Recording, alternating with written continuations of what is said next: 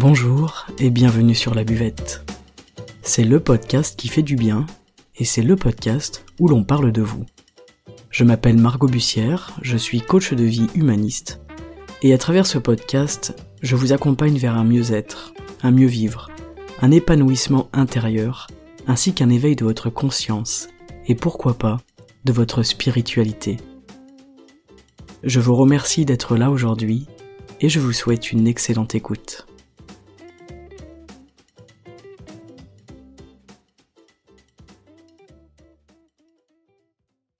Salut les amis.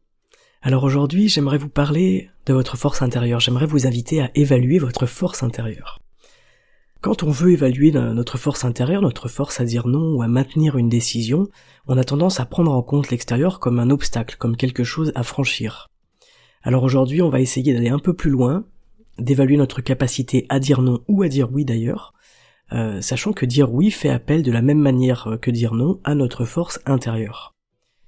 Il est très fréquent de se demander est-ce que j'ai en moi la force de dire non? Et c'est une vraie question, une question qui attend une réponse précise, D'autant plus lorsque notre entourage est habitué à ce que l'on dise oui constamment. Alors non seulement euh, cela implique l'idée de dire non, mais cela implique aussi l'idée de tenir ce non. De respecter notre propre décision, notre propre parole, notre engagement envers nous-mêmes et envers l'autre. Un oui ou un non nous engage nous et l'autre dans la décision. Et c'est à travers cette décision qui est ancrée et respectée qu'on va prendre conscience de la pleine mesure de notre force intérieure. On le sait, réussir à oser dire non, c'est une chose, mais maintenir ce non, qui subit la pression extérieure et bien souvent intérieure, c'est une autre affaire. Et pourtant, dire non, c'est tout à fait normal, c'est naturel et c'est inévitable au cours de votre vie. Alors sauf si vous êtes Jim Carrey dans Yes Man, vous n'avez aucune obligation à dire oui constamment à tout et à tout le monde.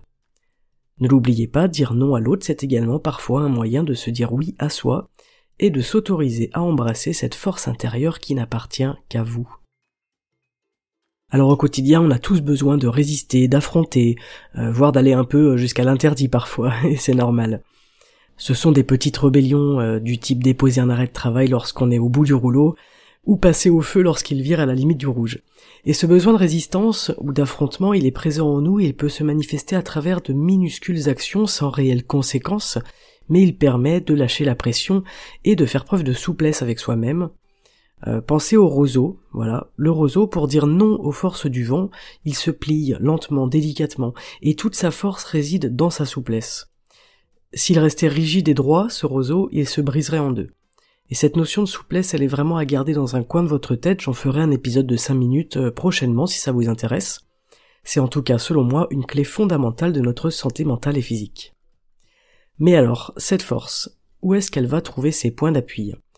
Eh bien, tout d'abord en nous et dans notre manière de nous exprimer, puis dans le retour que l'autre en face de nous va nous faire. Prenons l'exemple d'une jeune fille qui a l'habitude de jouer aux échecs avec sa grand-mère, elle perd constamment évidemment parce que sa mamie est bien est plus forte qu'elle à ce jeu-là, elle a plus d'expérience, plus de connaissances, mais si la petite fille elle prend confiance en sa force, en sa force intérieure, qu'elle grandit, et qu'elle finit par battre sa grand-mère, elle va pouvoir alors constater la mesure de sa force. On comprend là que l'extérieur n'est alors plus un obstacle mais une nécessité pour prendre conscience de notre force et la faire grandir à l'intérieur. On comprend aussi que perdre la partie, ça n'atteint pas notre force intérieure puisque c'est absolument nécessaire pour la développer.